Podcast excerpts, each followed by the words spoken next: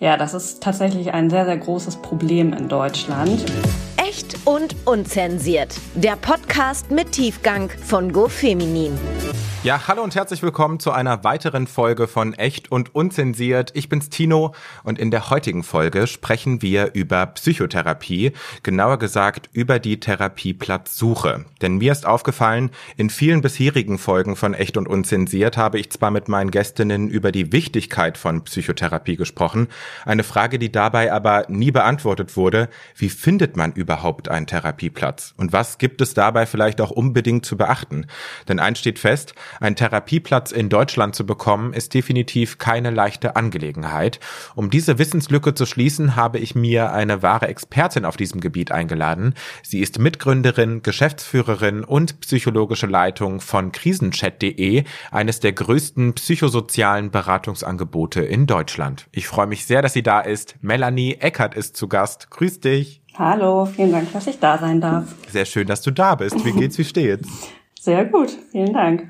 Sehr schön, mir geht's auch gut. Ich würde sagen, wir steigen direkt ins Thema ein und verlieren keine Zeit. Gerne. Ich habe eine Umfrage des Verbands für psychologische Psychotherapeuten und Psychotherapeutinnen aus dem Jahr 2020 gefunden und die hat ergeben, dass Menschen in Deutschland durchschnittlich sechs Monate auf einen Therapieplatz warten müssen. Und vielleicht direkt die Frage an dich. Warum ist das so? Haben wir einfach zu wenige PsychotherapeutInnen in Deutschland oder was sind die Gründe? Ja, das ist tatsächlich ein sehr, sehr großes Problem in Deutschland. Ähm, und du hast es gerade schon gesagt, die warten durchschnittlich sechs Monate und die warten sechs Monate, nachdem sie ein Erstgespräch hatten. Das heißt, es dauert ja auch erstmal, bis man so an so ein Erstgespräch kommt. Das heißt, die Dunkelziffer ist da noch viel äh, größer. Also in der Regel in der Praxis warten die Leute locker mal neun Monate oder auch ein Jahr lang auf ein Therapieplatz und dann gibt es da auch noch sehr große regionale Unterschiede. Also gerade in ländlichen Gebieten gibt es noch mehr einen Psychotherapeuten-Engpass. Da kann es auch sein, dass man richtig lange Befahrtzeiten in Kauf nehmen muss, also eine Stunde äh, zu einem Therapeuten in die nächste Stadt äh, fahren muss oder eben noch länger als diese sechs Monate wartet. Warum ist das so? Das hat äh, ganz viele Gründe. Also auf der einen Seite liegt es am Versorgungssystem, am Gesundheitssystem. Es gibt einfach zu wenig äh, psychotherapeutische Kassensitze, nennt man das. Das heißt, das sind die Sitze, worüber die Krankenkassen Psychotherapeuten bezahlen als Kassenleistung. Auf der einen Seite haben wir in Deutschland die super Situation, dass die äh, gesetzlichen Krankenkassen die Psychotherapiekosten komplett übernehmen. Das ist in vielen anderen Ländern nicht so. Äh, das heißt aber auch, dass es für die Kassen sehr, sehr teuer ist, diese Psychotherapieplätze zu zur Verfügung zu stellen. Und ähm, auf der anderen Seite ist der Bedarf so, so groß und der steigt ja auch immer mehr und das Bewusstsein auch darüber, wie wichtig mentale Gesundheit ist, steigt, so dass immer mehr Leute eine Psychotherapie ähm, brauchen und in Anspruch nehmen wollen. Was super ist, weil sie wollen präventiv tätig werden, wollen sich um ihre Gesundheit kümmern. Also auf der anderen Seite würde es eigentlich das Gesundheitssystem auch entlasten, wenn wir mehr Psychotherapieplätze hätten. Und ähm, ja, da gibt es so eine äh, Zusammenmischung von verschiedenen Faktoren, äh, die dazu führen, dass die Therapieplätze sehr, sehr knapp sind, die Wartezeiten lang sind äh, und es ja komplizierte Wege gibt, sage ich mal, äh, an Hilfen zu kommen, die aber häufig, wie gesagt, nicht einfach sind und in die man sich erstmal richtig einarbeiten muss, äh, wo man richtig Leitfaden braucht. Wie gehe ich denn davor? Ähm, ja, weil es so kompliziert ist im System. Ja, ich hoffe, wir können heute so ein bisschen einen, An, ne, so einen Anstoß geben und vielleicht auch ein paar Tipps geben. Ja. Bevor wir aber darüber sprechen, wie man bei der Therapieplatzsuche am besten vorgeht, würde ich gerne noch darüber sprechen, für wen eine Psychotherapie überhaupt Sinn macht. Das ist eine ganz wichtige Frage, weil manchmal ist es auch gar nicht die Psychotherapie, die notwendig ist, sondern vielleicht reicht auch eine Beratung.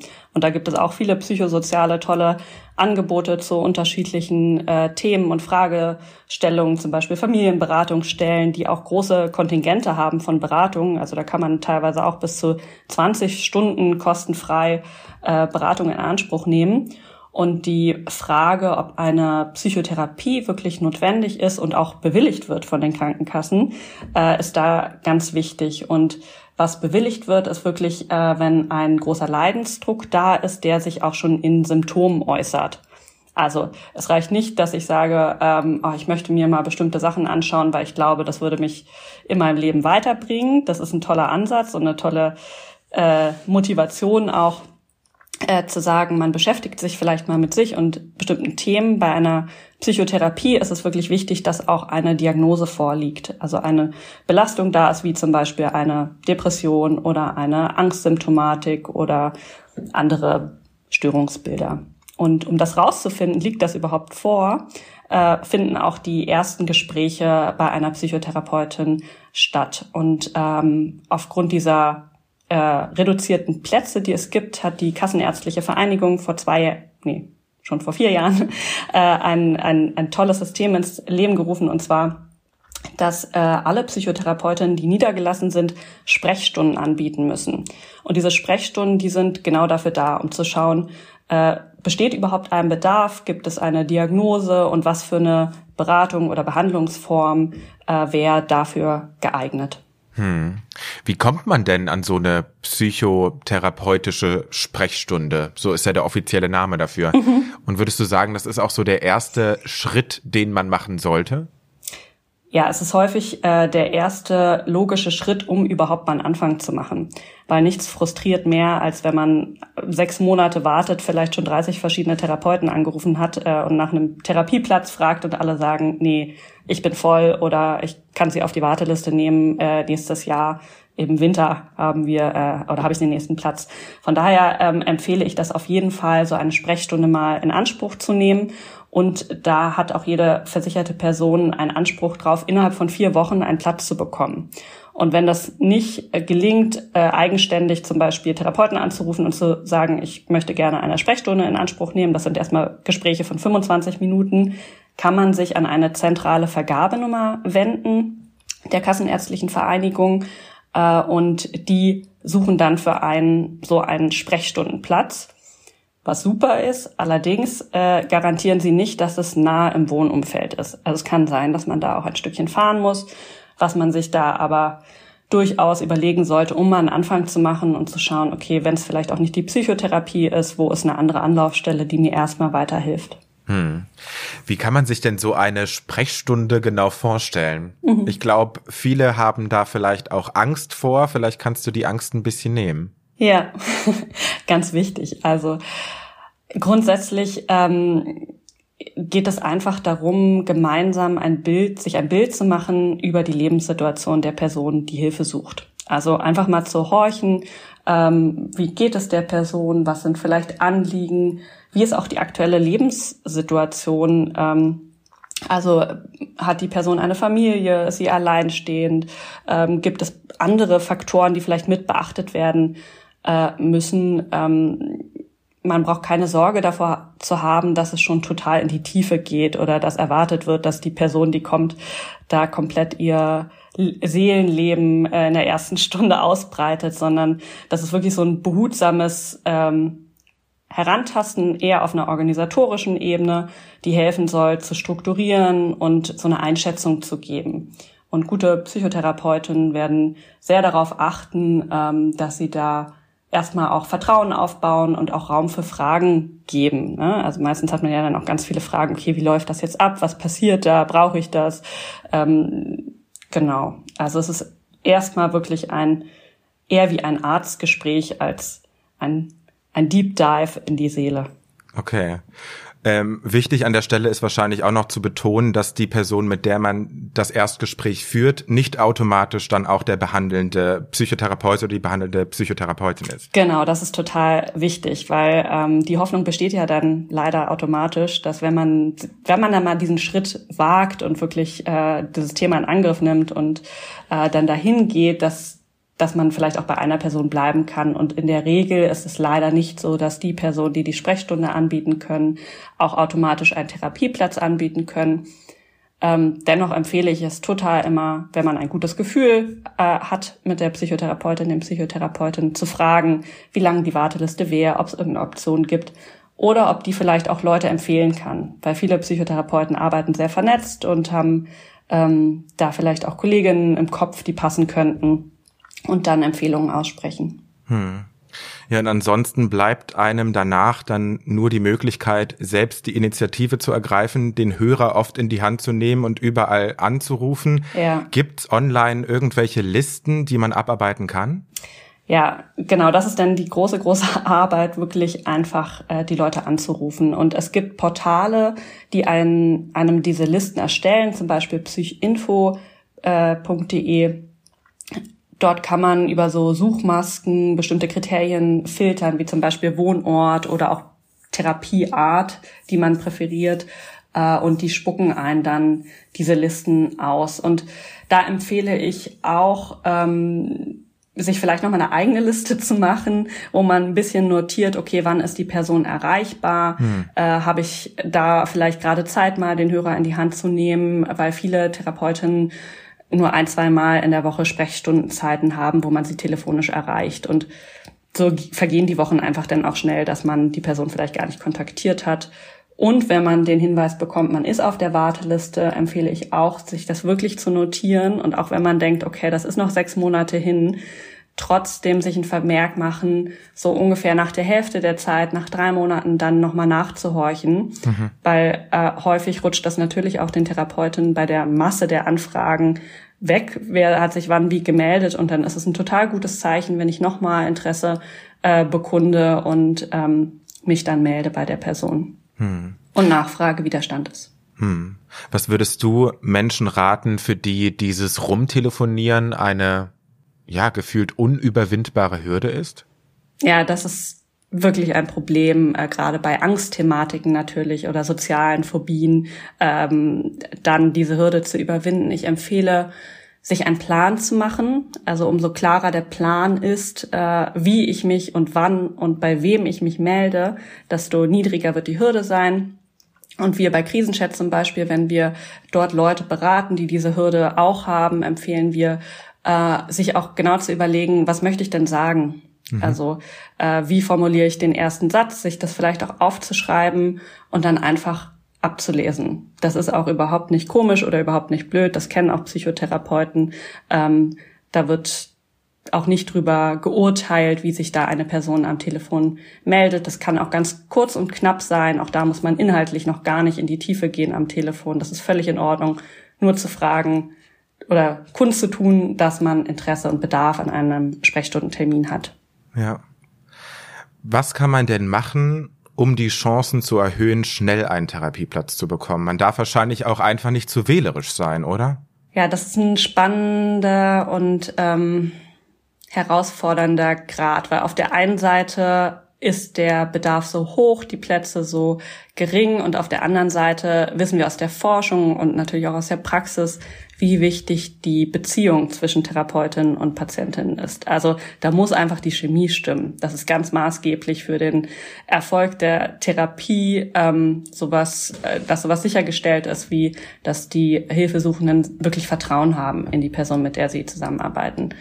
Und ähm, Dafür gibt es auch die ersten Sitzungen, wenn eine Psychotherapie in Aussicht gestellt werden kann. Das nennt man Probatorik. Also das ist dann schon ein Schritt weiter als die Sprechstunde, ähm, wo eigentlich die Therapeutin und Patientin gemeinsam ähm, schauen müssen, ob es passt und so einen Erwartungsabgleich machen sollten, ob sie äh, die gleichen Erwartungen an die Therapie haben, was auch das therapeutische Verfahren angeht, Darüber muss informiert werden, also um welche Art der Therapie es sich handelt. Ähm, und dann ja, sollte gemeinsam geschaut werden, ob sich beide die Zusammenarbeit vorstellen können. Beziehungsweise wenn äh, die Person, die Hilfe sucht, da noch Zweifel hat, empfehle ich das immer frühzeitig zu thematisieren. Hm. Weil da steckt eine große Chance drin, dann gemeinsam zu schauen, okay, woran liegt es denn? Ja. Das kann ja auch Teil der Problematik sein. Ähm, oder ist es vielleicht wirklich einfach kein Fit zwischen den beiden? Und dann empfehle ich tatsächlich auch, wenn der Bedarf nicht so, so groß ist oder die Situation so krisenhaft ist, eventuell sich noch mal ein bisschen mehr Zeit zu lassen und nach jemand anderen zu schauen. Hm. Wie man da vorgeht, würde ich äh, später vielleicht noch mal ein bisschen genauer besprechen. Ich äh, finde auch wichtig, noch mal zu sagen, dieses Thema so flexibel bleiben, dass man sich nicht auf irgendwelche Uhrzeiten ähm, fokussiert oder ne, auf ja. ich meine, du meintest schon, man muss gewisse Wege auf sich nehmen, aber auch eine gewisse Ja, doch, dass man da auch offen ist, nicht so ortsgebunden zu sein, ne? Mm was total die Chancen erhöht ist, wenn man auch Vormittagstermine anbieten kann. Ne? Also viele, die berufstätig sind, können natürlich nur am Abend oder diese Randtermine sind sehr, sehr beliebt. Und wenn man direkt sagt, okay, ich bin arbeitsmäßig so flexibel, ich kann auch am Vormittag Termine wahrnehmen, ist das auf jeden Fall ein Pluspunkt. Ich habe gelesen, dass man auch bei Ausbildungsinstituten für Psychotherapie Glück haben kann. Ist da was dran? Genau, das ist eine ganz tolle Alternative, ähm, die ist natürlich eher in den großen Städten zu finden, also dort, wo die Institute sind. Die Institute haben sogenannte Ambulanzen und an den Ambulanzen arbeiten ähm, Personen, die zwar offiziell noch in dieser Ausbildung sind, in der psychotherapeutischen Aus- und Weiterbildung, die aber schon ganz viel Erfahrung haben und da schon sehr am Ende sind. Und äh, wenn man sich an die Ambulanzen wendet, gerät man sozusagen in einen größeren Pool und die Wahrscheinlichkeit steigt, dass man ähm, ein Erstgespräch bekommt. Das kann sein, dass man da ein paar Mal mit äh, ein paar mehr Gespräche hat, ähm, einfach äh, weil die Leute, die in der Ausbildung sind, immer noch wie so einen seniorigen, erfahrenen äh, Tandempartner haben, der dann da auch noch mit drauf schaut, was ein, auch ein totaler Vorteil sein kann, weil mehrere Leute einen einschätzen. Und ähm, äh, ja, das ist sehr zu empfehlen, äh, diesen Weg auch äh, als Option mit auf die Liste zu nehmen. Ja, spannend finde ich auch so diesen Aspekt, mal zu gucken, was online möglich ist. Gibt es da mhm. Angebote?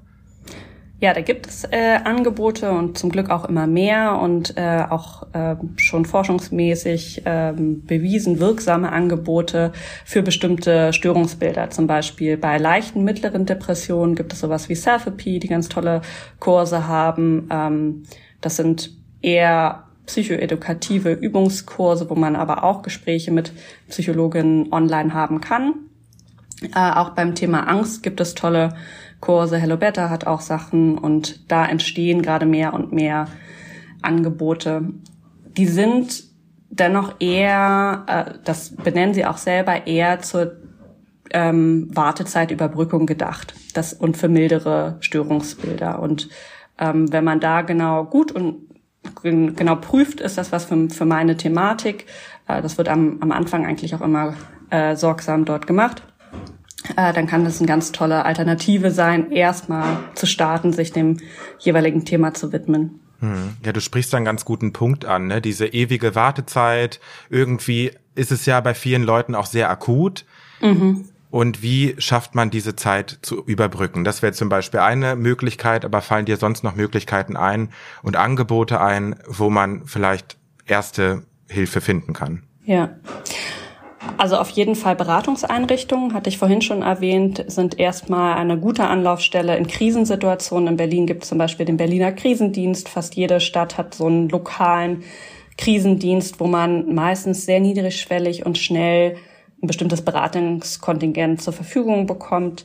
Ähm, wir bei Krisenchat machen im Prinzip genau das. Also wir äh, bieten auch allerdings äh, nur Personen unter 25 eine erste Anlaufstelle, wo sie sich erstmal mit ihrem Thema öffnen können, wo sie darüber sprechen können, wie es ihnen geht und gemeinsam mit unseren Beraterinnen überlegen, äh, wie es weitergehen kann.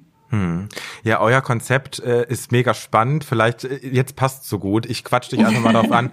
Magst du noch ein bisschen mehr von Krisenchat erzählen, weil ihr wart auch irgendwie so groundbreaking, als ihr so rauskamt. Weil es war so simpel irgendwie die Idee, aber es ist ja super gelaufen. Genau, also wir haben uns äh, zur ersten Corona-Welle gegründet und bieten ähm, eine psychosoziale Beratung per WhatsApp und SMS an und das vor allen Dingen rund um die Uhr äh, zu jeder Tages-, Nachtzeit und auch am Wochenende. Und das war so ein bisschen das äh, eigentlich so offensichtlich, aber dennoch innovative. Äh, unsere Zielgruppe unter 25-Jährige, ähm, die telefonieren kaum noch, sondern die ähm, chatten hauptsächlich und äh, wir haben diese Lücke gefüllt, ähm, auch über mentale Probleme, über Krisensituationen, ähm, in diesem Medium professionelle Hilfe zu bekommen. Und bei uns beraten ähm, Ehrenamtliche, aber inzwischen auch recht viele Festangestellte, Psychologen, Sozialarbeiter, äh, Pädagogen zu allen möglichen Themen und äh, da wir anonym sind, also dass man bei uns auch nicht den Namen oder sonstiges preisgeben muss, ähm, sind wir auch eine sehr, sehr niedrigschwellige Anlaufstelle für wirklich ähm, schwerwiegende äh, Themen wie zum Beispiel suizidale Gedanken oder auch Themen wie Kindeswohlgefährdung oder schwere depressive Symptomatiken. Oder was du auch vorhin genannt hattest, ähm, Leute mit Angstthematiken, äh, die sich gar nicht trauen, in direkten Kontakt zu gehen, um Hilfe zu suchen. Ja. Melden sich bei euch auch Menschen, die schon aktiv in Psychotherapie sind? Oder sind das ausschließlich Leute, die noch keine Anbindung haben? Äh, nee, bei uns melden sich auch Leute, die schon angebunden sind. Ähm, da ist für uns natürlich immer so ein bisschen der Grad. Wir wollen keine Parallelberatung, Therapie äh, aufziehen. Wir verstehen uns wirklich als Krisenintervention. Aber auch die Leute, die schon angebunden sind äh, oder vielleicht wissen, sie haben in drei Monaten Platz in Aussicht, ähm, haben natürlich Krisen. Und die Krisen kennen keine Sprechstundenzeiten, sondern die Krise ist da und die braucht dann direkt eine Begleitung. Und deshalb sind wir auch für diese Personen da. Ja, ist ja voll die wichtige Message auch vielleicht an der Stelle, dass so ein Beratungsangebot für jeden, egal in, in welcher Anbindung er schon ist oder sie ist, äh, ne, existiert und nutzbar ist. Genau. Voll.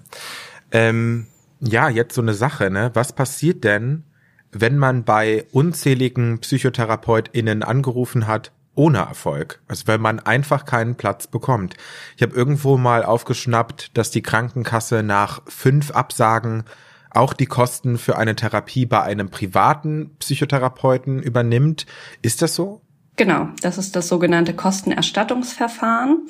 Und das ist inzwischen ein ziemlich viel genutzte, genutzter Weg ähm, für genau den Fall, den du gerade beschrieben hast. Das ist allerdings auch mit einem bisschen administrativen Aufwand verbunden. Also das Kostenerstattungsverfahren gilt für Psychotherapeutinnen, die schon approbiert sind, also die fertig sind, die ihre Ausbildung abgeschlossen haben, aber noch keinen dieser genannten Kassensitze haben. Hm. Das heißt, es sind vollwertige Psychotherapeuten, haben aber diese, diesen Abrechnungsort noch nicht, der so limitiert ist von den, von den äh, Krankenkassen. Und ähm, die können das anbieten, dass wenn Patientinnen zu ihnen kommen, die sagen, und das müssen die auch dokumentieren, ähm, ich habe mich schon bei diesen zehn Leuten gemeldet, habe hier die und die ähm, Absagen und das muss man dann auch belegen teilweise mit äh, oder belegen können mit äh, E-Mail-Nachweisen oder sonstigem, hm. wenn das geprüft wird. Äh, und bin seit einem Jahr auf der Suche, dann kann die approbierte Psychotherapeutin einen Antrag auf Kostenerstattung stellen. Ist ja, klingt für mich eigentlich so nach, nach einer einfachen Lösung. Erstmal überall durchtelefonieren und sagen, ich meine, gilt das als Absage, wenn man auf einer Warteliste steht?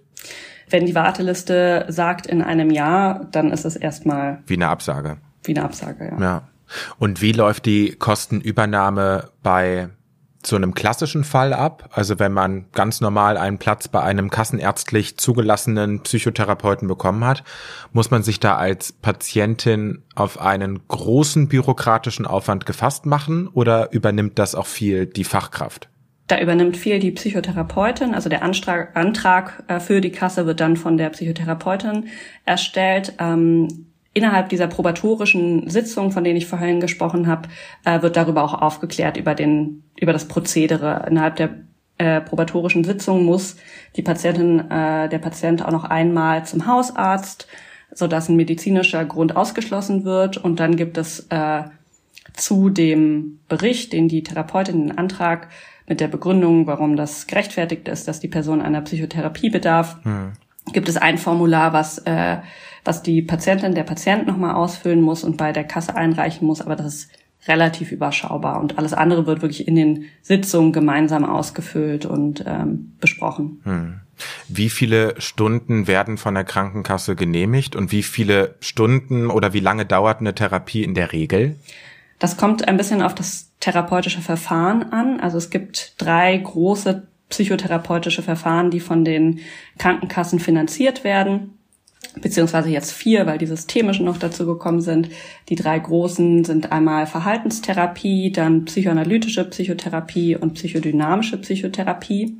Und die beiden letzten, äh, die dynamischen Verfahren, das sind Verfahren, wo es viel auch um ein Verstehen geht, also ein Verstehen der Symptomatik, was auch ähm, einhergeht äh, mit einer genauen Betrachtung der eigenen Biografie, des eigenen Lebensweges und ja, da hat man im Prinzip sehr viel Zeit, sich bestimmte Muster äh, anzuschauen und zu verstehen und durchzuarbeiten. Und das ist ein Ansatz, der viel Zeit braucht. Da werden bis zu 300 Stunden bewilligt im Extremfall, was sehr viel ist.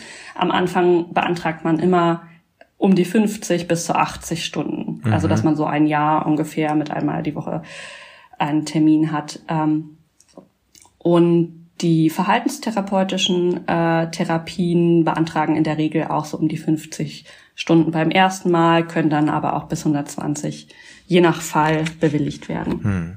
Und das, da hängt es dann sehr von der Begründung der Therapeutin ab, äh, wie sie den Therapiebedarf einschätzt. Mhm. Ja, bei mir im Freundeskreis ist es tatsächlich so, dass äh, immer so zwölf und dann nochmal zwölf und dann kann es irgendwie erweitert werden. Das ist diese Kurzzeittherapie. Genau, damit beginnt man häufig äh, mit einer Kurzzeittherapie. Das sind dann einfach verschiedene ja, Wege, die auch ein bisschen davon abhängen, was der Therapeut, die Therapeutin gerade anbieten kann. Also viele können am Anfang erstmal nur eine Kurzzeittherapie anbieten, an einem bestimmten Rhythmus, zum Beispiel alle zwei Wochen einen Termin, weil sie gar nicht andere Termine anbieten können. Oder es auch sinnvoll ist, erstmal zu gucken, die Kurzzeittherapie zu nutzen. Okay, bewirkt äh, bewegt sich da schon was, verändert sich was, kommt es zu einer Symptomverbesserung oder ist der Bedarf vielleicht noch mal größer, eine längere Zeit miteinander zu arbeiten. Hm.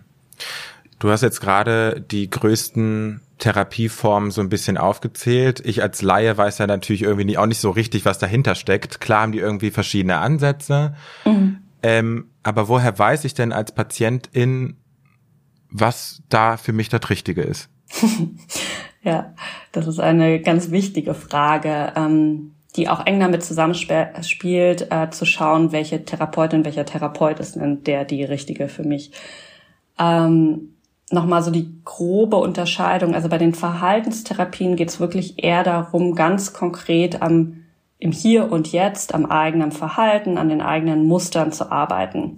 Und die Arbeit in den Therapien sieht dann wirklich sehr konkret auch so aus, dass man bestimmte Übungen macht, dass man vielleicht auch ähm, Hausaufgaben mitbekommt, also ähm, Sachen, mit denen man sich zwischen den Therapiestunden beschäftigt. Und bei den tiefen psychologischen Verfahren geht es viel darum, zu verstehen, zu reflektieren, aufzuarbeiten, sich mit der Kindheit zu beschäftigen, mit den Beziehungen zwischen den jeweiligen wichtigen Bezugspersonen zu beschäftigen und daraus dann auch zu verstehen, aha, warum verhalte ich mich denn heute so, wie ich das mache oder warum bin ich in der Situation, wie ich gerade bin. Hm. Ähm, das sind so die groben Unterschiede und da kommt es sehr auf ähm, die Symptomatik drauf an, auch. Also was ist die direkte Belastung, unter der man leidet und ähm, was erwartet man? Also erwartet man, dass das einfach ganz schnell irgendwas an der Hand hat, mhm. so mit dem man arbeiten kann, gerade so bei Angststörungen auch sehr wichtig, ne? Also um da rauszukommen aus bestimmten Kreisläufen, sehr konkret Sachen auch zu üben oder zu verstehen, bestimmte äh, Muster. Oder geht es darum, auch auf einer Metaebene zu reflektieren, ähm, ja, sich ganzheitlich zu reflektieren. Mhm. So und das kann mehr Zeit brauchen. Ähm, und beides hat seine Vor- und Nachteile und es gilt wirklich mit der Therapeutin, wo man dann am Anfang landet, zu schauen, was für einen in der jeweiligen Situation gerade angesagt ist. Was macht für dich einen guten Therapeuten oder eine gute Therapeutin aus? Für mich macht eine gute Therapeutin oder Therapeut aus, dass sie oder er einen Raum aufziehen kann, in dem sich das Gegenüber wohlfühlt, gesehen fühlt und in dem so ein bisschen alles sein darf. Mhm. Also das, das ganze Menschliche, was vielleicht auch noch nicht verstanden wird, ähm, was zu dem Problem geführt hat oder wie aktuell damit umgegangen äh, werden kann. Ähm, ja, dass das Platz hat, Raum hat und dass sich das Gegenüber gesehen fühlt. Mhm. Also, dass man eine gute Beziehung anbieten kann. Ja. Und sich wirklich auf das Gegenüber einstimmen kann und äh, gemeinsam herausfindet, auch auf Augenhöhe, das finde ich auch immer wichtig, ähm, herauszufinden, was jetzt unterstützen kann. Hm. Ja, jetzt können wir ja natürlich äh, perfekt da reingehen, äh, was du vorhin schon angesprochen hast, wo ich dann auch versprochen habe, dass wir da noch ein bisschen intensiver drüber sprechen. Wie, wie gehe ich denn damit um, wenn das nicht der Fall ist? Also wenn ich mich einfach nicht wohlfühle, da kann man wechseln, aber wie gehe ich da vor? Erstmal würde ich immer empfehlen, und das kann verdammt viel Mut kosten, äh, das anzusprechen. Hm. Also wirklich in den therapeutischen Raum mit reinzunehmen und genau diese Gefühle des Unwohlseins oder des Nicht-Vertrauen können zu thematisieren, weil da kann ganz viel drinstecken an der Thematik und das kann ein Wahnsinns-Therapieerfolg sein, wenn man dann gemeinsam daran arbeiten kann. Und auch die Therapeutin, der Therapeut hat ja nur die Chance, darauf zu reagieren, wenn es ausgesprochen wird. So. Ähm und wenn das aber nicht gelingt und nicht möglich ist und dieser Raum nicht entsteht, das hatte ich ja vorhin auch schon gesagt, ähm, dann ist es auch was, äh, wo man überlegen kann, nochmal zu wechseln, wenn es auch nicht besprochen werden kann. Oder wenn so ein wirklich ein großes Grundgefühl da ist, der Person nicht vertrauen zu können. Also es macht keinen Sinn, wenn man einmal die Woche äh, mit Bauchschmerzen irgendwo hinfährt und denkt so, hm. oh Gott, ich will da überhaupt nicht hin. Das Therapie ist nicht immer einfach und nicht immer schön und man geht da nicht immer lächelnd raus, äh, aber es sollte trotzdem ein Ort sein, äh, wo man einigermaßen gerne hingeht und denkt, ich nehme da was noch für mich mit. Sollte keine Pflichtveranstaltung sein. Ja. Und wie geht man da vor? Hast du da irgendwie ganz explizite äh, Tipps so irgendwie, was muss man da beantragen oder kann man da irgendwie dann den vorherigen Therapeuten oder die Therapeutin irgendwie was ausfüllen lassen? Genau, das kommt dann so ein bisschen auf, die, auf den Stand der Therapie an. Also im Idealfall findet man das ja auch in den probatorischen ersten fünf Sitzungen gemeinsam heraus. Deswegen sind die ja auch so wichtig und sind das auch so viele. Ähm, und dann kommt das so ein bisschen darauf an, äh, genau wie weit man in der Therapie ist und ob das dann Sinn macht, auch nochmal jemand neuen zu finden. Ne? Also wenn ich vielleicht noch zehn Stunden bewilligt habe von der Kasse von 50 Stunden, wird es sehr schwer sein, eine neue Therapeutin für diese zehn Stunden zu finden, vielleicht sogar unmöglich. Ne? Mhm. Ne? Äh, deswegen ist das schon immer sinnvoll, möglichst schnell herauszufinden. Und ähm, und dann ist es etwas, was man gemeinsam mit der Therapeutin auch besprechen sollte, weil die kann natürlich auch oder er dann ähm, einem die nächsten Schritte erläutern, was das mit sich bringt. Und äh, da sollte man nicht alleingelassen werden. Hm, absolut. Ähm, eine Sache, die mir jetzt zum Schluss noch so ein bisschen einfällt, ist dieses Thema Worüber sollte man sich Gedanken machen, bevor man eine Psychotherapie macht? Welche Folgen kann das vielleicht auch haben? Ich denke da an Verbeamtung, ich denke da an Berufsunfähigkeitsversicherung. Mm. Das sind ja auch so Sachen, über die sollte man sich im Klaren sein. Ja, da gibt es Konstellationen, äh, über die man sich klar sein sollte. Also grundsätzlich nochmal die Frage, warum möchte ich eine Therapie machen? Hm. Also was ist wirklich mein Anliegen und welche Therapie passt dazu? Das ist ganz, ganz wichtig. Und das dann auch gemeinsam herauszufinden und sich da vielleicht auch vorab etwas einzulesen. Es gibt verschiedenste Blogartikel, die die verschiedenen Verfahren auch nochmal gut zusammenfassen und, ähm, und sich auch die Frage stellen, ist es realistisch, dass ich das in meinen Lebensalltag integrieren kann? Also wenn ich weiß, ich kann eigentlich immer nur 6 Uhr morgens oder 20 Uhr abends mhm. eine Therapie selber machen, dann wird es sehr, sehr schwer sein, äh, da eine Therapeutin, Therapeuten zu finden. Also da geht es dann auch darum, sich selbst in seinem Lebensalltag den Raum dafür erstmal freizuräumen und zu reflektieren, geht das überhaupt gerade so? Oder was brauche ich noch, damit das überhaupt funktioniert? Wenn ich alleinerziehend mit drei Kindern bin, muss ich überlegen, okay, wo kann ich eine Stunde lang die Kinderbetreuung äh, gewährleisten, das zu einem sehr, sehr fixen, regelmäßigen Termin, wie das meistens ist. Also das sind schon so lebenspraktische Fragen, die man sich auch stellen stellen sollte, ob gerade eine Psychotherapie wirklich in das Leben passt hm. oder ob man das passend macht. Voll. Äh, jetzt habe ich die zweite Frage vergessen. Alles gut. Ich habe so in den Raum geworfen, dieses Thema, so diese gefährdete Verbeamtung oder ja, auch diese genau. Berufsunfähigkeitsversicherung, die sollte man vielleicht vorher abschließen. Genau. Und, und das auch wieder mit den Therapeuten in der Sprechstunde besprechen, also was sie einem da gerade empfehlen. Und ähm, wenn es sich eher in bestimmten Konstellationen dann um eine zum Beispiel Krisenintervention geht, äh, ist dann zu überlegen, geht das vielleicht eher an einer Beratungsstelle, anonym, wo man, wo das nicht über die Kasse ablaufen muss. Ähm, das sind dann so alles Überlegungen, die man mit einbeziehen sollte. Oder zahlt man das vielleicht dann doch eher privat, äh, wenn man, wenn man Sorge vor den Folgen hat. Oder gibt es vielleicht auch, das hatten wir jetzt noch gar nicht, ähm, Angebote vom, äh, vom Arbeitgeber? Also größere Unternehmen haben inzwischen ja auch häufig wirklich sehr, sehr gute Beratungs-, psychosoziale Beratungsangebote mhm. oder Agenturen, mit denen sie zusammenarbeiten. Also da auch mal schauen, was bietet mein Arbeitgeber vielleicht an Unterstützungsmöglichkeiten, was häufig äh, schneller geht, als wenn man auf dem freien Markt sucht. Absolut. Melanie, vielen, vielen Dank für deine Zeit und deine Expertise, die du heute mit mir geteilt hast. Ich denke, für einige ZuhörerInnen äh, war diese Folge ein wichtiger Anstoß, glaube ich schon. Ja. Vielen Dank. Sehr, sehr gerne. Für alle, die noch mehr über Krisenchat erfahren wollen, kannst du mal ein bisschen erzählen, wo man euch finden kann. Man findet uns im Internet unter www.krisenchat.de, auch auf Instagram, TikTok. Wir sind äh, auch bei YouTube äh, vertreten mit vielen, vielen interessanten psychoedukativen Videos auch, äh, egal für welche Altersstufe. Ähm, da beschäftigen wir uns mit Fragen, wie kann ich konkret bei einer Panikattacke äh, vorgehen, wie kann ich mit meinen Ängsten umgehen, was kann ich machen, wenn eine Freundin von mir äh, unter einer psychischen Störung leidet. Also da lohnt es sich in unserer Oase, sich einfach auch mal zu informieren. Sehr schön. Und falls ihr weitere Folgen von Echt und Unzensiert nicht verpassen wollt, dann abonniert den Podcast doch gerne. Eine neue Folge kommt alle zwei Wochen. Bis dahin, bleibt gesund und macht's gut. Euer Tino. Danke, Melanie. Vielen Dank.